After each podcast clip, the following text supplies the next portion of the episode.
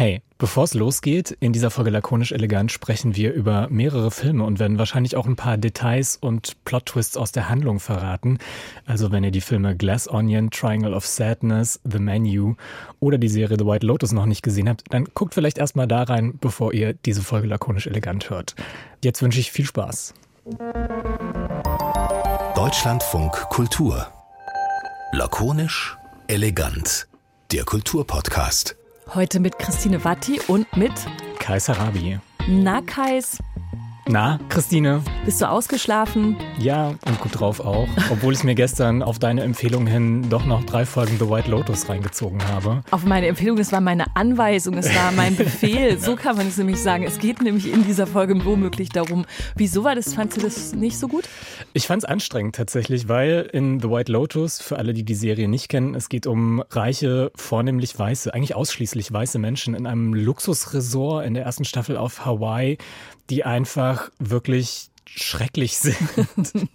ja, ja, das stimmt. Die, die sind schrecklich. Und ähm, vielleicht kann ich noch so einen, so einen kleinen Rückgriff machen, wie wir darauf kamen, jetzt doch noch über The White Lotus zu sprechen, weil wer aufmerksam lakonisch elegant verfolgt, der weiß, dass wir genau so oder so ähnlich die letzte Folge eröffnet haben mit 54 Books. Und da habe ich schon versucht, die 54 Books Leute dazu zu bringen, mit mir darüber zu reden. Und einer, Simon Sana, hätte beinahe mitgemacht. Johannes Franzner hatte aber keine Lust drauf. Aber es haben also eine vielleicht nicht repräsentative Anzahl von Menschen, aber doch mehr als ein Mensch hat irgendwie nach dem Podcast gesagt, schade eigentlich, dass ihr dann nicht über The White Lotus weitergeredet habt, sondern dann doch nur über äh, Literatur und Amazon und so weiter.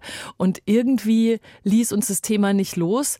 Und dann haben wir natürlich, also natürlich habe ich dir das nicht befohlen, das zu schauen, sondern du hast was wahrgenommen in der ganzen Film- und Serienwelt aktuell, was die thematische Ausrichtung bei gleich mehreren Stoffen betrifft, dass wir dachten, okay, wir machen jetzt hier ihr könnt alle dranbleiben. Jetzt nicht einfach nur so eine plumpe The White Lotus Film, Podcast, Serien, Podcast Kritik, sondern es gibt ein Phänomen zu besprechen.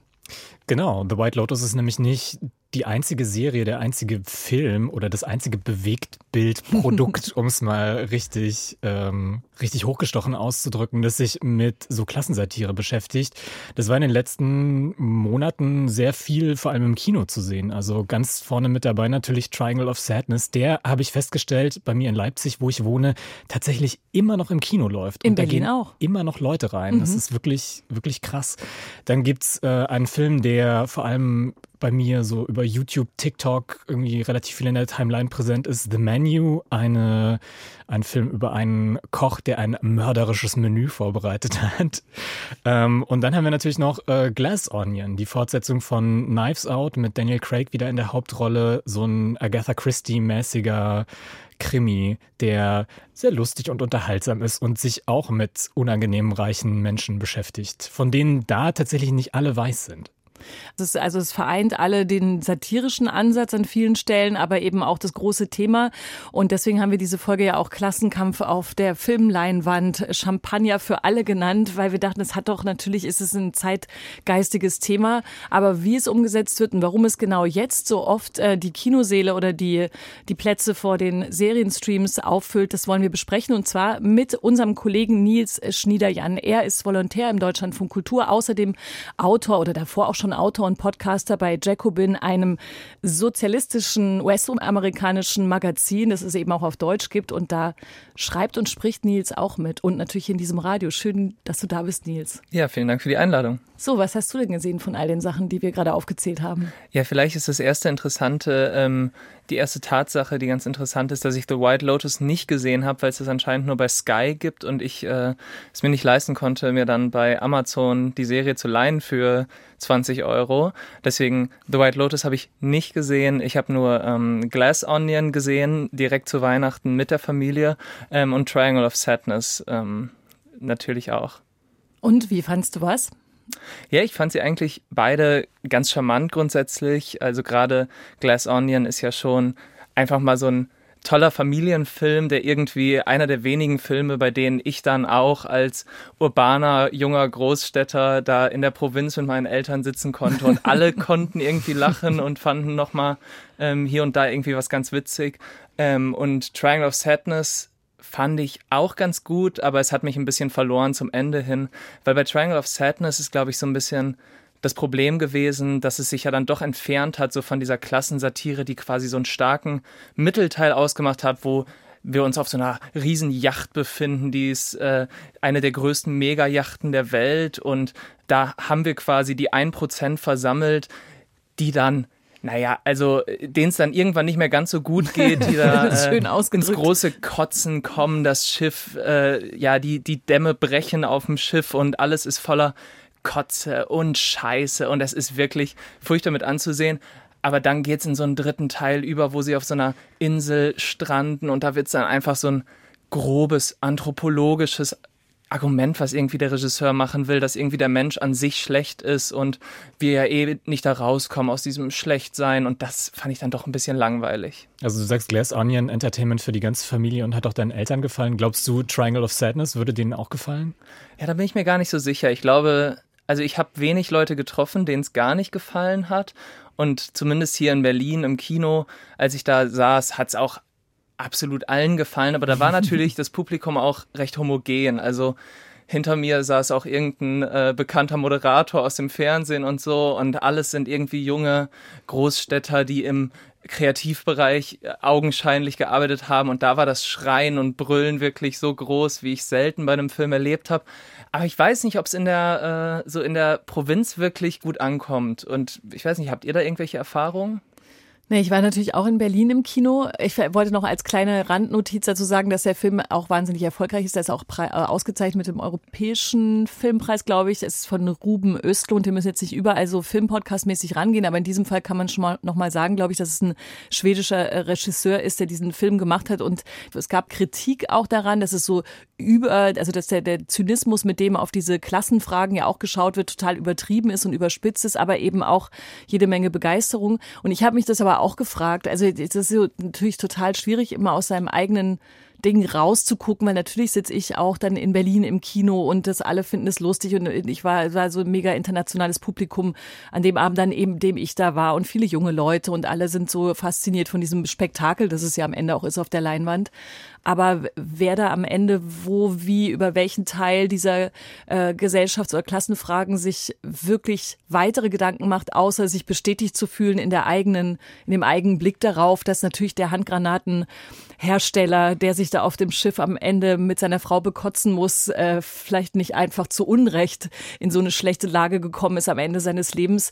Das ist natürlich alles schon so sich ein gegenseitiges Händeschütteln, glaube ich, dann auch in so einem Publikum. Ja, klar, man ist sich halt relativ schnell irgendwie sehr, sehr einig so mit dem Film. Also er, er postuliert jetzt keine Argumente, die einem irgendwie wehtun als Zuschauer, der nicht irgendwie super reich ist. Ähm, und ich glaube, selbst dann gibt es ja viele Leute, die auch aus dieser Klasse den Film wahrscheinlich so ein bisschen mit so einem selbstironischen Hahaha, wie lustig angeguckt haben. Aber was ich halt so ein bisschen komisch fand und was mich an dem Film sehr gestört hat, als ich den gesehen habe, ähm, war, dass so die hauptsächliche oder so die Grundemotion, die dieser Film auslöst, eigentlich Schadenfreude ist und er macht gar nicht viel mehr als das. Also man sitzt die ganze Zeit da und denkt sich so, haha, ihr habt so verdient, ihr Drecksäcke. Aber darüber kommt der Film oder kam der Film für mich einfach nicht hinaus. Und das fand ich so ein bisschen schade, weil er mir dann nichts erzählt hat.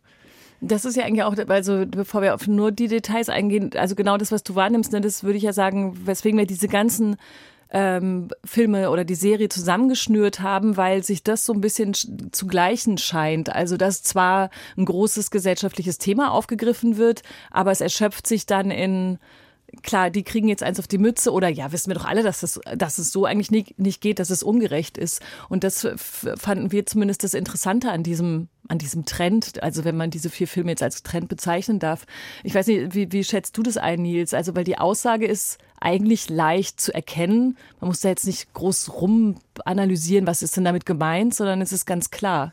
Ich glaube, ganz so klar ist es gar nicht. Und ah. ich glaube, es geht schon ein bisschen über die Schadenfreude hinaus, zumindest bei Triangle of Sadness, weil was ich da schon dann interessant fand, und da könnt ihr mir jetzt auch gern widersprechen, aber der sympathischste Charakter in diesem ganzen Film ist doch eigentlich dieser russische Oligarch, der selber von sich sagt, dass er sein Geld nur mit Scheiße macht, also dass er sozusagen äh, da irgendwie Dünger, ähm, schlechten Dünger verkauft hat oder so und der lässt sich sozusagen total gut gehen und er ist einfach ein charmanter Typ, der sich selbst nicht zu ernst nimmt und der furchtbarste Charakter Und ich glaube tatsächlich, dass ich auch irgendwo gelesen habe, dass der Regisseur das sagen möchte mit diesem Film. Der furchtbarste Charakter ist doch die Putzfrau, diese Abigail, weil am Ende auf der Insel, als da alle zusammen ähm, gestrandet sind, da wird sie sozusagen zur mächtigsten Person, weil sie als einzige noch irgendwelche Fähigkeiten hat. Sie kann irgendwie die Fische fangen und sie kann Fisch braten und sie nutzt dann auch so einen jungen Influencer aus, und ähm, zwingt ihn, sich zu prostituieren, damit er irgendwie einen Keks bekommt und nicht verhungert.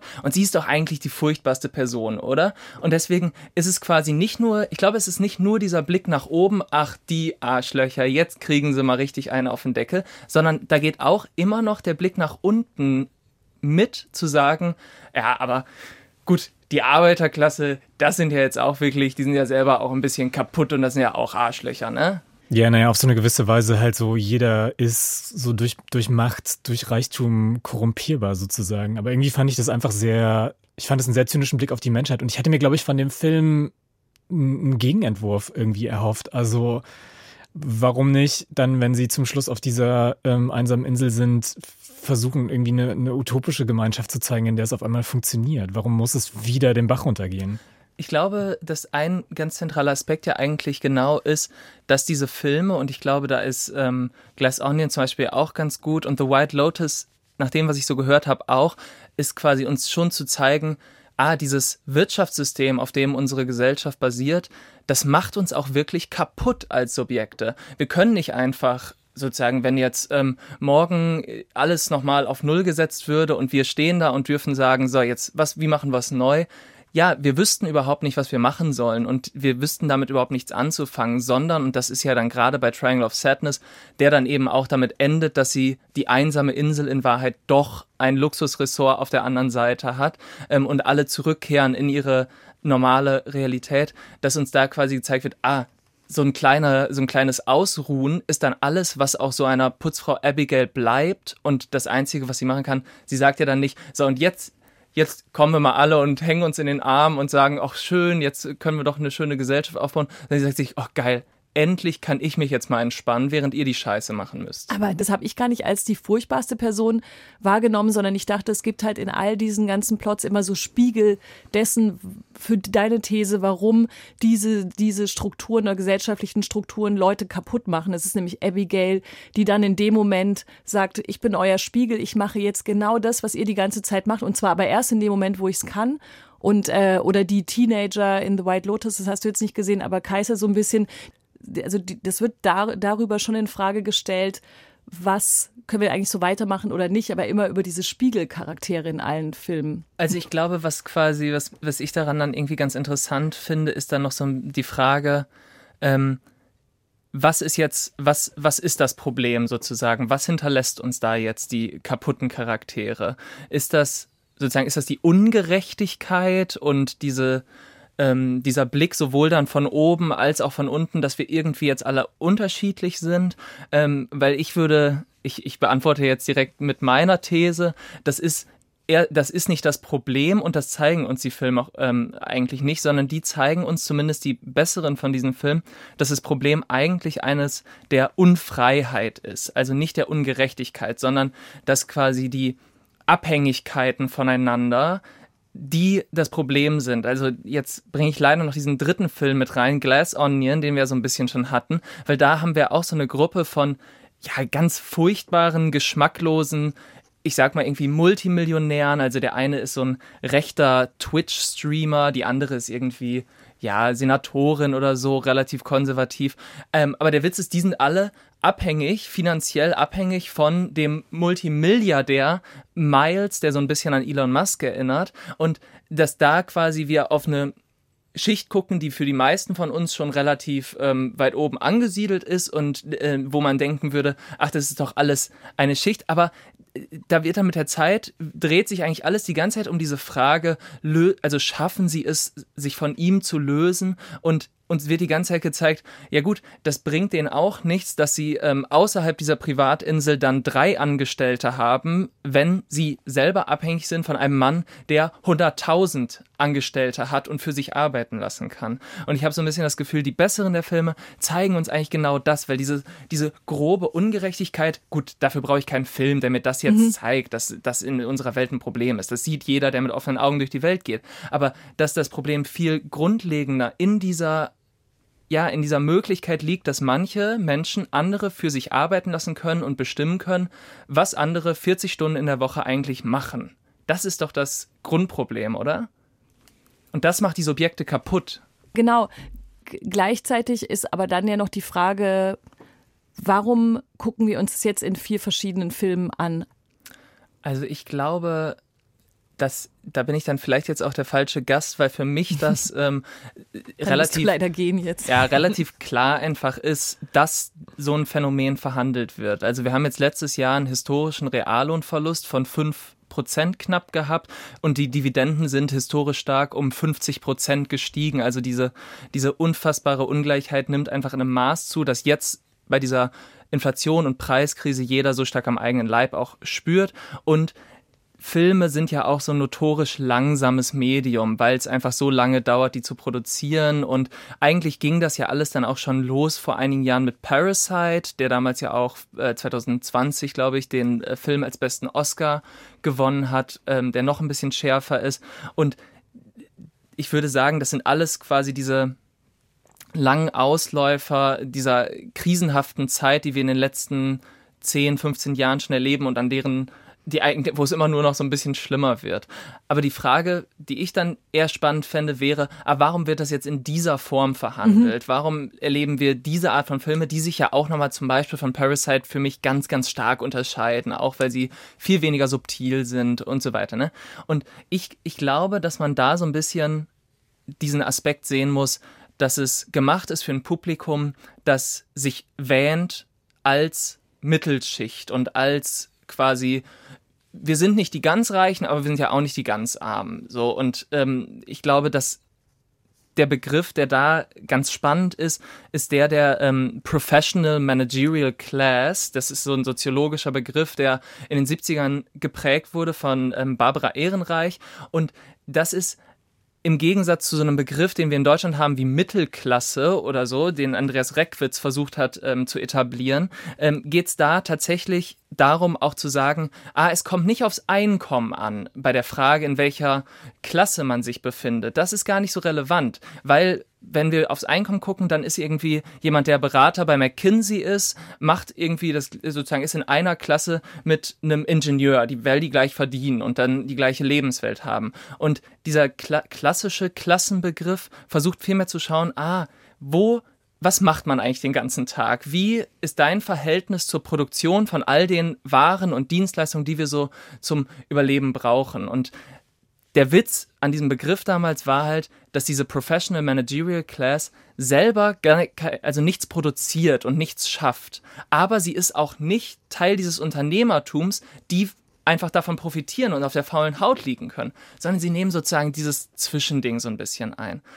Und jetzt glaube ich, um zur Pointe zu kommen, dass wir in diesem Film genau diese Klasse ansprechen, die sozusagen keinen Zugriff hat auf diese Welt der Reichen, sich aber so ein bisschen kulturell, lebensweltlich da auch manchmal wähnt und die vor allem sozusagen ein ganz großes, wichtiges kulturelles Ding, was diese Klasse geschaffen hat, ist einfach, dass für sie die Ästhetisierung des Lebens das Zentrale ist. Sie müssen sozusagen, sie haben schöne Wohnungen, sie haben äh, tolle Jobs, in denen sie den ganzen Tag am MacBook sitzen und so ähm, und ihren Matcha Latte trinken, wie das dann äh, irgendwie die auch die Konservativen sozusagen bemängeln ähm, an den Leuten in Berlin Mitte. Ähm, und das ist quasi der Kern, mit dem sie jetzt in diesem Film gearbeitet wird. Man sagt, schaut euch doch mal die Arschlöcher an. Die sind erstens moralisch verkommen. Ihr seid, ihr seid total tugendhaft. Eure Klasse sozusagen. Ihr seid immer moralisch gut. Ihr seid woke. Bei euch ist alles gut. Die nicht. Das sind richtige Arschlöcher. Bei Glass Onion zum Beispiel ist das so krass. Das sind einfach alles, die der eine, die eine Frau, die eine Influencerin oder so darf nicht mehr tweeten, weil sie immer so toxisch ist, sagt ihre Assistentin, nimmt ja immer das Handy weg mhm. und so. Und sie sind vor allem auch total geschmacklos in ihrem Genuss. Also diese Geschmacklosigkeit, sowohl von der Kleidung als auch von dem, was sie dann da essen und so, die ist, glaube ich, der Kern, warum die Leute dann am Ende rausgehen können und sagen, ich krieg das nicht, ich darf nicht auf diese Yacht, ich darf auch nicht auf die Privatinsel, aber ich will das ja auch gar nicht, weil das ist ja total, das ist ja total schäbig da. Hm. Also auch so ein bisschen sich, quasi so ein filmisches sich gegenseitig auf die Schulter klopfen und genau. äh, sagen so, ach ja, man will es ja eigentlich gar nicht, uns geht's doch gut. Ganz genau. Aber ist es dann nicht, sind diese Filme dann nicht eigentlich so eine krasse Werbung für den Status quo, den sie eigentlich anprangern? Würde ich sagen. Und ich glaube, die Ironie ist halt so ein bisschen, dass es manche andere Filme gibt, die auch über diese Welt sprechen, wie zum Beispiel Wolf of Wall Street, der ist ja schon jetzt Jahre her, aber wo so ganz viele junge Männer rausgegangen sind und gesagt haben, super, ich will auch Betrüger an der Börse werden, klasse. Und ich glaube quasi der, der langweilige, das langweilige Ding wäre zu sagen, aber wieso denn? Wieso denn? Das ist doch total böse, der kam doch dann auch ins Gefängnis und so. Und der Witz ist eigentlich, dass ein dieses Gefühl, boah, ich will das auch, was die haben, nicht unbedingt dazu bringt, jetzt revolutionär aufzubegehren gegen diese Klasse, aber einem zumindest mal sagt, ja, das ist schon, das ist schon geil. Also es gibt so ein lustiges Video von einem ähm, Yachtbesitzer, einem Multimilliardär auf seiner Yacht und er sagt, ja, also ehrlich gesagt, wenn die Leute wüssten, wie es ist, auf so einer Yacht zu sein, dann würden sie die Guillotine wiederbringen. Und ich glaube, das ist sozusagen so ein bisschen das Ding. Also der Unterschied einfach zu sagen, okay, alle sollten auch mal auf einer Yacht gehen und sehen, das ist schon was. Oder man geht raus mit, boah, ich, das, das will ich ja gar nicht. Also das ist ja so furchtbar. Also einerseits wird es manifestiert oder betoniert, alles so ist es halt jetzt und die eine, die, die, die sich das betrachtende Klasse kann sagen, gut, so schlimm sind wir nicht und wir haben ja schon viel mehr jetzt mitgenommen von Dingen, die wir anders machen wollen. Es muss ja vielleicht reichen. Was ist denn mit der, mit der Generationsfrage in, diesen, in diesem Kontext? Also die, die, der junge, das, der junge Modeltyp in Triangle of Sadness oder die reichen Kinder, die da mit am Tisch sitzen und die so dazwischen hängen. Sind die wenigstens noch was, was uns irgendwie in die Zukunft weist aus diesen jeweiligen Stoffen heraus, dass wir nicht nur sagen müssen, die erzählen uns eigentlich nach den, äh, nach den auf, aufwühlenderen ähm, Plots aus Welten, auf die vielleicht zu wenig geschaut wird, jetzt, dass es eigentlich für so eine gewisse Klassen, Klassenbewusstsein ganz okay alles läuft? Also ich glaube erstmal, dass ein Film nicht erziehen muss. Nee, das stimmt. Und aber man will ja manchmal, ja, okay, nee, red weiter. Ja, aber ja. ob wir, ob wir jetzt sehen daran, dass es irgendwie, also ich habe so ein bisschen das Gefühl, okay, junge Menschen müssen sich erstmal in dieser Welt zurechtfinden. Und das ist ein Topos, das sozusagen einfach gegeben ist in jedem Film und schon seit jeher. Also es sind natürlich jetzt keine Coming-of-Age-Geschichten, aber trotzdem, dass die junge Person erstmal die Rolle relativ natürlich einnimmt, nicht so ganz sicher zu sein, auf welcher Seite man eigentlich steht und für wen man kämpft. Ja, ist auch nicht Ob uns neu. das jetzt auf ein großartiges Klassenbewusstsein weist, weiß ich nicht. Aber wir erleben ja schon so in Großbritannien, in Frankreich gerade eine richtige Streikwelle. Wir erleben ja auch in den USA schon, dass die Leute in die Gewerkschaften gehen, dass die New York Times über jeden ähm, Gewerkschaftsgewinn auf ihrer Titelseite berichtet. Und in Deutschland erleben wir es zwar nicht so sehr, aber ich glaube schon, dass es global irgendwie so eine Art ja, Ansätze eines neuen Klassenbewusstseins vielleicht gibt und das Bewusstsein, ah, wir werden diese Zustände, die uns da gezeigt werden, nicht dadurch verändern, dass wir sie moralisch anprangern, dass wir sagen, das ist schlecht, weil das ist ungerecht und deswegen machen wir es, sondern dass die Leute, also es ist meine Generation so langsam vielleicht anfängt zu verstehen, ah, vielleicht müssen wir einfach dafür kämpfen, wenn wir etwas verändern wollen. Und da, glaube ich, gibt es dann quasi schon hier und da in diesem Film immer wieder Charaktere, die uns so ein bisschen darauf hinweisen, mhm. vielleicht.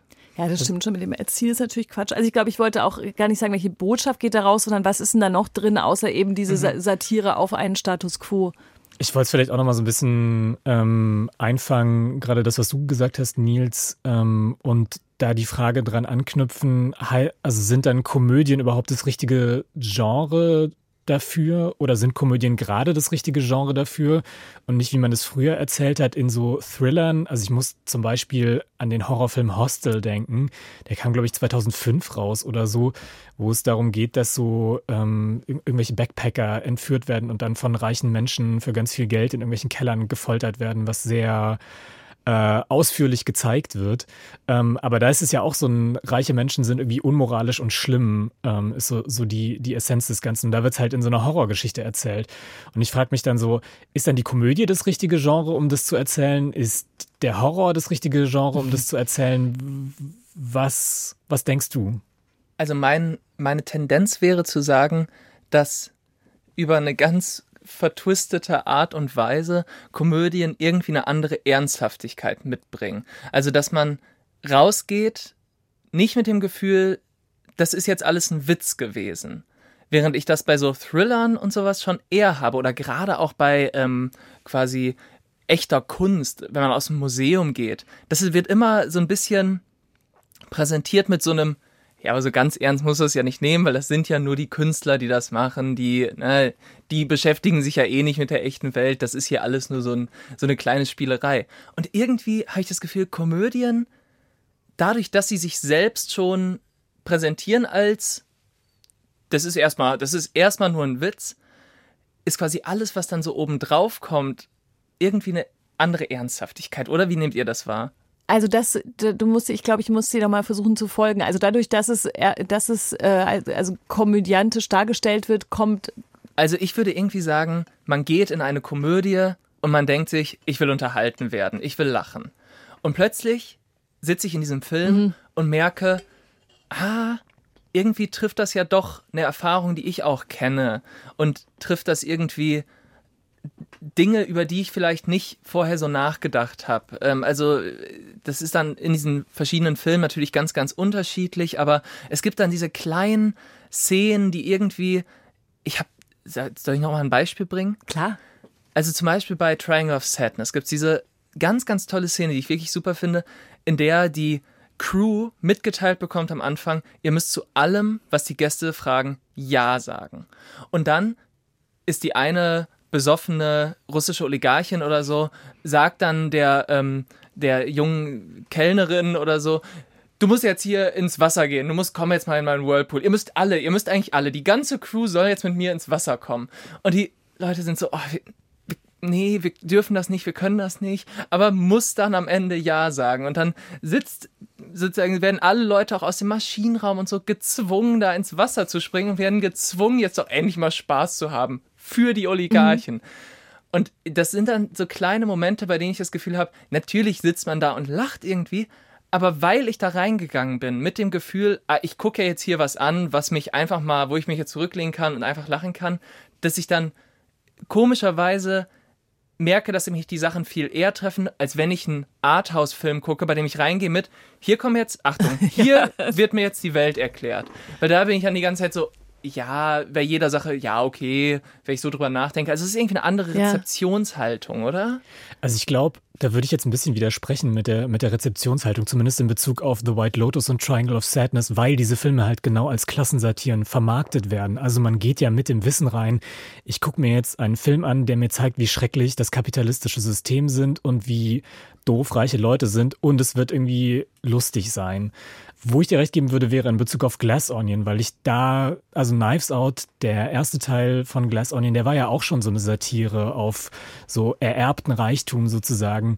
Ähm, und ich hatte das komplett vergessen, weil dieser Film halt eher so als so Agatha Christie-mäßiges Krimi-Abenteuer vermarktet wird. Also ich glaube, am Ende kommt es dann auf eine Marketingfrage drauf an, wie dieser Film wahrgenommen wird, oder? Ja, mhm. wahrscheinlich war ich einfach sehr früh und äh, wusste überhaupt nichts über Triangle of Sadness, als ich den gesehen habe und deswegen ja, war ich Vielleicht so bin ich auch ein zu krasser Kinonerd. Ja, aber ich, also mir ging es ein bisschen ähnlich wie dir, Nils, obwohl ich spät dran war, aber dass ich einfach, ich bin dann einfach reingegangen irgendwann und dachte so, jetzt gucke ich mir den auch nochmal an. Und ich habe aber eher bei dieser Szene, die du gerade geschildert hast, die fand ich auch ganz toll, vor allem weil die so toll gefilmt ist, weil man nämlich ständig diesen Plastikablaufrand dieses Whirlpools sieht. Also in dieser ganzen Reihe, in diesem Superreichtum gibt es auf einmal so lazy Details, die einfach hässlich und nachlässig und lieblos sind. Eigentlich ist es auch nicht, es glitzert überhaupt nicht, sondern es, es ist sozusagen der, der Anti-Glitzer, der da überall zu sehen ist. Bei mir funktioniert es aber dann eher über so, gar nicht über den, also ich muss in solchen Szenen oder in dieser Szene musste ich nicht lachen, sondern da, ich kriege sofort sofort so ein, so die, eher so dieses fremdschamartige Gefühl, mir ist alles, alles ist nur noch unangenehm. Das die Person. bedrückend. Genau, es ist ja. total bedrückend und, und die Szenen finde ich auch gut, aber die funktionieren eben nicht über das Satirische, sondern über so einen Moment, den ich gar nicht satirisch nennen würde, sondern der einfach in so einer Komplettüberspitzung der Situation mir auf jeden Fall ein unangenehmes Gefühl gibt, was sich mhm. noch Tage später in ganz andere Lebensbereiche so ausbreiten kann, weil dann klar ist, es geht natürlich nicht um die Szene, sondern es geht genau um die, die, dieses Verhältnis, das da gezeigt wird. Also am besten ist sozusagen, sind die Comedy-Szenen in den Arthouse-Filmen und die ja, Arthouse-Szenen in den Comedy-Filmen. Ehrlich gesagt, ja, wahrscheinlich ist das ein bisschen so. Ich muss gerade nochmal dran denken an das, was du vorhin erzählt hast, Nils, mit den Abhängigkeiten und dass das eigentlich mhm. so der Kern dieser Filme ist, dass es eben genau darum geht, was Leute eigentlich in diesen Abhängigkeitsverhältnissen einander antun oder wozu sie sich bringen und wie sehr das auch strapaziert werden kann. Und diese Szene mit dem, ihr müsst jetzt alle irgendwie mal ins Meer springen, das ist ja eigentlich so das perfekte Beispiel. Das ist eine absolut widersinnige Aktion, aber weil sie halt von diesen reichen Leuten abhängig sind, müssen sie genau, genau das machen. Das finde ich irgendwie ganz interessant. Und ich muss jetzt, gerade so kam mir das, ähm, als ich euch zugehört habe, der Gedanke, ähm, daran denken, dass es eigentlich, ja eigentlich auch so ist, wie der Humor von Loriot so funktioniert. Nur, dass da die Abhängigkeit eben nicht eine ökonomische ist, sondern so eine Statusabhängigkeit, dass man halt so, eine bestimmte, so ein bestimmtes Dekorum in seiner Wortwahl und in den Höflichkeitsfloskeln aufrechterhalten muss. Obwohl die Situation überhaupt nicht mehr angemessen ist dafür. So. Also sag doch einfach, du hast eine Nudel am Mund, wisch die weg. Aber nein, stattdessen muss man sich in so Höflichkeits, ist man in diesem Höflichkeitskorsett gefangen und kommt da nicht raus. Und es ist dann auch so tragisch. Und das, deswegen glaube ich ja mittlerweile so die Ernsthaftigkeit in der Komödie, jetzt habe ich es begriffen und jetzt kann ich es auch nachvollziehen und beipflichten. Und das ist doch eigentlich dann ganz interessant, dass quasi, ja, Loriot ist das Produkt einer Gesellschaft, die noch Wohlstand, breiten Wohlstand mhm. sichern kann, garantieren kann, die auch eine soziale Sicherheit allen garantiert. Und das Produkt von unserer Zeit, in der eben ne, wir jetzt nach 40 Jahren Neoliberalismus doch alle so ein bisschen wir ins Leben gehen und das Gefühl haben, also ganz läuft es irgendwie doch nicht. Ähm, und wir haben schon ein bisschen ja, man blickt mit ein bisschen mehr Angst irgendwie auf die Zukunft als die Generation unserer Eltern. Also ich gucke gerade Kais an. Ähm ich weiß nicht, wie das bei dir war, Christine. Du bist ja doch äh, vielleicht ein eine Generation noch ähm, vor uns. Aber äh, ja, ich dachte gerade, was guckst du, auf was guckst du genau von mir? Ja, genau, aber stimmt, stimmt. Ähm, also vielleicht erzählst du uns gleich noch, wie es war, in Saus und Braus aufzuwachsen. ähm, aber ich, also weil jetzt haben wir quasi, es gibt nämlich noch eine zweite Szene bei Triangle of Sadness, wo es auch so stark ist, nämlich diese Putzfrau, die sich dann den jungen Influencer als Prostituierten hält, der das nur macht, damit er ans Essen sozusagen kommt. Ne? Also, dass wir da, da sind wir quasi genau in dieser Abhängigkeit auch wieder und dieser Unfreiheit einfach. Unfreiheit überhaupt was zu machen. Und während es bei Loriot sozusagen wird er in die Unfreiheit gedrängt, dann dadurch, dass er seinen Status nicht verlieren möchte und so, sind wir jetzt wieder bei, ja, ich würde halt gerne essen. Ich würde gerne mhm. mir im Supermarkt vielleicht dann auch mal ähm, irgendwie was Schöneres leisten können als äh, ja, immer nur die ganz billigen Sachen. Soll ich euch jetzt noch was von Saus und Braus erzählen eigentlich? Ja, es war natürlich auch nur ein bisschen äh, ironisch gemeint, aber. Nein, klar. Wie war das in der alten BRD, Christine? Tja, das erzähle ich euch im nächsten Podcast, wenn es wieder heißt, Christine Watti spricht aus vergangenen Zeiten für die jungen Leute. Ich habe noch eine Frage, vielleicht ist sie ein bisschen ketzerisch, aber weil ich so dachte, also das gibt es, ich habe äh, auf YouTube äh, gab es diesen, so gab es so einen Kommentar rund um den Trailer von Triangle of Sadness, wo natürlich jemand nochmal bemerkt hat, dann wird dieser Film in Cannes oder so wahnsinnig gefeiert und danach gehen die ganzen Leute auf ihre Yachten und sitzen dann dort. Also diese sehr plakativ dargestellten Widersprüche, die es natürlich gibt unter dem Publikum, das wir vorhin schon bemerkt haben. Und gleichzeitig, also daran dachte ich, so ist, natürlich kommen diese Filme, werden gemacht und werden inszeniert und werden gezeigt, genau in diesen ganzen Kontexten, die teilweise dort angekreidet werden. Und gleichzeitig dachte ich noch, natürlich äh, reden wir über Filme und Filmerfolge oder Serienerfolge und äh, The White Lotus ist, glaube ich, Überraschungserfolg gewesen, aber jetzt die zweite Staffel auch schon da. Und dass diese Themen aber wiederum auf genau dieser satirischen Ebene ganz gut gehen, weil man so das, die ganze Aufmerksamkeitsökonomie gleich noch abräumen kann, die aus Social Media kommt, von den sogenannten identitätspolitischen Bewegungen etc. Das hat doch aber dann ja in sich drin auch wieder so ein bisschen so eine Ironie, oder? wie das eben so in diese Zeit passt und dass man sagt, okay, was geht denn gerade gut? Das geht gerade gut. Komm, das setzen wir um und verdienen daran. Ja, also ich glaube, dass wir daran natürlich einfach so ein bisschen jetzt, wie da, da dadurch können wir jetzt auf so ein kulturelles Phänomen irgendwie schauen und daraus irgendwelche Schlüsse ziehen. Ähm, aber ich glaube, gerade deswegen, weil es auch einfach so ein ökonomischer Hit ist und all diese Sachen so gut laufen, muss man da jetzt nicht erwarten, dass uns da wirklich erklärt wird, wie funktioniert denn dieses ökonomische System, ja. dass das auch alles hervorbringt äh, und was ist denn eigentlich das Problem, sondern am Ende geht man natürlich raus, entweder wie bei Triangle of Sadness mit dem Gefühl, ah, eigentlich ist doch bei mir ist ja wenigstens alles ganz gut, oder wie bei Glass Onion geht man raus mit dem Gefühl, ah, das Problem sind die schlechten und bösen Milliardäre und nicht die, die sich das ehrlich erarbeitet haben, weil da ist quasi jetzt muss ich nicht nochmal den Plot, äh, will ich vielleicht nicht nochmal komplett äh, ausbreiten, aber die Pointe dieses Films ist natürlich, dass dieser Miles sich das alles nur erlogen und äh, ertrogen hat und ähm, dass in Wahrheit eine ganz andere Person die Milliarden-Dollar-Idee hatte und sie das eigentlich verdient hätte, an seiner Stelle zu sitzen. Und ich glaube, ja, der Macher von Glass Onion hat, glaube ich, 100 Millionen Dollar für diese Fortsetzung jetzt bekommen aus dem wird wohl kein Klassenkämpfer mehr. Und das ist äh, auch in Ordnung so. Also den dürfen wir dann auch vielleicht einfach verabschieden auf die andere Seite und äh, gut ist. Ja, wahrscheinlich schon, aber ich finde es trotzdem, ich, also ich hänge mich immer noch an dieser Komödie- oder Tragödienfrage auf, weil ich das wirklich spannend finde und ich mich immer noch frage, ob nicht so Filme wie Parasite oder auch Snowpiercer von demselben Regisseur davor, wo es um einen Zug geht, der durch so, ein, so eine verschneite postapokalyptische Landschaft fährt und der auch so nach Waggons halt so streng klassenmäßig gegliedert ist. Und dann begehren die Leute im hintersten Waggon auf und Achtung, Spoiler, im, am Schluss kommt raus, so ja, das ist nicht die erste Rebellion der Art, sondern das passiert alle paar Jahre wieder und das braucht dieser Zug auch, um am Laufen zu bleiben.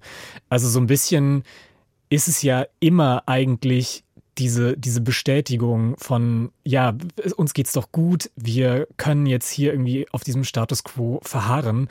Und ich frage mich dann, ist nicht eigentlich der wirklich oder die wäre die wirkliche Satire, eine wirklich gute Satire, würde nicht die nicht genau oder sollte die nicht genau das thematisieren, unsere eigene Unfähigkeit und Komplizenschaft in diesem System? Ja, wahrscheinlich äh, sind diese Kommentare, die das, wie der gerade erwähnte YouTube-Kommentar, ne? Also das kommentiert sich selbst dann wiederum in der Wirklichkeit. Also da, da würde ich dann eher dir, Nils, folgen, dass natürlich, dass sie logischerweise Filme oder Kulturprodukte keinen Erziehungsauftrag in sich haben und man natürlich in dieser ganzen Bandbreite Breite von Parasite bis zu Triangle of Sadness natürlich auf ganz vielen Ebenen äh, das rausziehen kann oder was heißt kann. Es ist, man ist auch nicht. Aber ich will ja auch nicht, ja. ich will ja auch nicht erzogen werden von den Filmen, aber ich will Filme sehen, die nicht brav sind. Ich will Filme ja. sehen, die wehtun. Gerade wenn es sich ja, um das Genre Satire dreht. Und diese Filme, die wir besprochen haben, die haben mir alle nicht wehgetan. Ich habe immer gelacht und gedacht, ja, genau so ist es. Und dann habe ich mir irgendwie die Wolldecke noch ein bisschen höher gezogen und äh, gefreut, dass ich es auf Netflix gucken kann. Mhm. Also du willst Satire, die dich mehr trifft. Genau. Und die trotzdem Satire ist und die nicht gleich Gesellschaftsdrama ist, sondern okay. Nils? Ja, ich eigentlich auch. Also ich glaube auch, dass das quasi, das ist ja das, worauf ich auch so ein bisschen hinaus wollte. Das ist ein Film für unsere Klasse. Und ich glaube, es gibt zum Beispiel sehr, sehr gute Filme, die auch unsere Klasse behandeln. Selten, aber sie gibt es zum Beispiel Tony Erdmann, dieser deutsche mhm. grandiose Film, der einfach dieses unfassbar triste Leben dieser Beraterin, also Unternehmensberaterin darstellt. Das ist so toll gemacht und da findet man sich ja dann doch irgendwie als jemand, der, zumindest ich habe in meinem Leben auch schon für Geld irgendwelche Zahlen in Excel rumgeschubst und wusste nicht so richtig, wohin damit dann und ähm, ist auch niemandem aufgefallen, wenn man es mal nicht so ordentlich gemacht hat und so. Da fühlt man sich ja dann doch wieder eher aufgehoben und fühlt sich eher getroffen und hat das Gefühl, ja, vielleicht müssen wir mal was an diesem System ändern. Und zwar, und das ist, glaube ich, dann halt der Witz, worauf du vielleicht auch so ein bisschen hinaus willst, aus purem Eigeninteresse, weil man quasi, wenn man vor Augen geführt bekommt, zu was man eigentlich wird und was man gezwungen ist, in dieser Welt dann zu sein, dass das einen am ehesten dazu anregt, doch mal was zu verändern. Deswegen bin ich schon bei dir.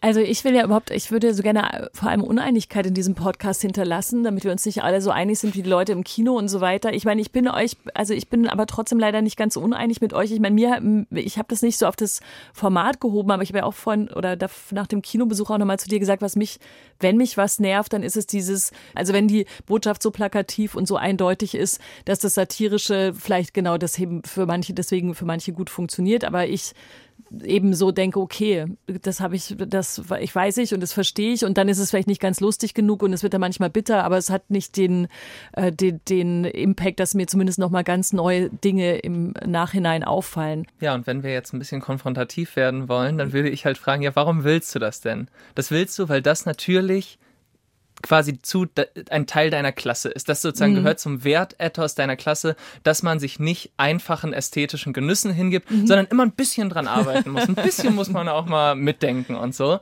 Ja. Das ist sozusagen, äh, ja, weil man sich dadurch natürlich auch von den Arbeitern abgrenzt, die sich, die sitzen vorm Fernseher mit ihrem Bier, die gucken dann Fußball und die, ne, wir hingegen, wir wollen mitdenken beim Filmschauen. Ja. Ich auch nicht unbedingt. Ich kann mir auch gerne mal einen richtig dummen Actionfilm angucken. Ey, das ist aber so, wie ich habe auch ausländische Freunde. Ich zum Beispiel gucke immer Bergdoktor. Ich möchte nur sagen, ich weiß schon, worüber wir jetzt sprechen.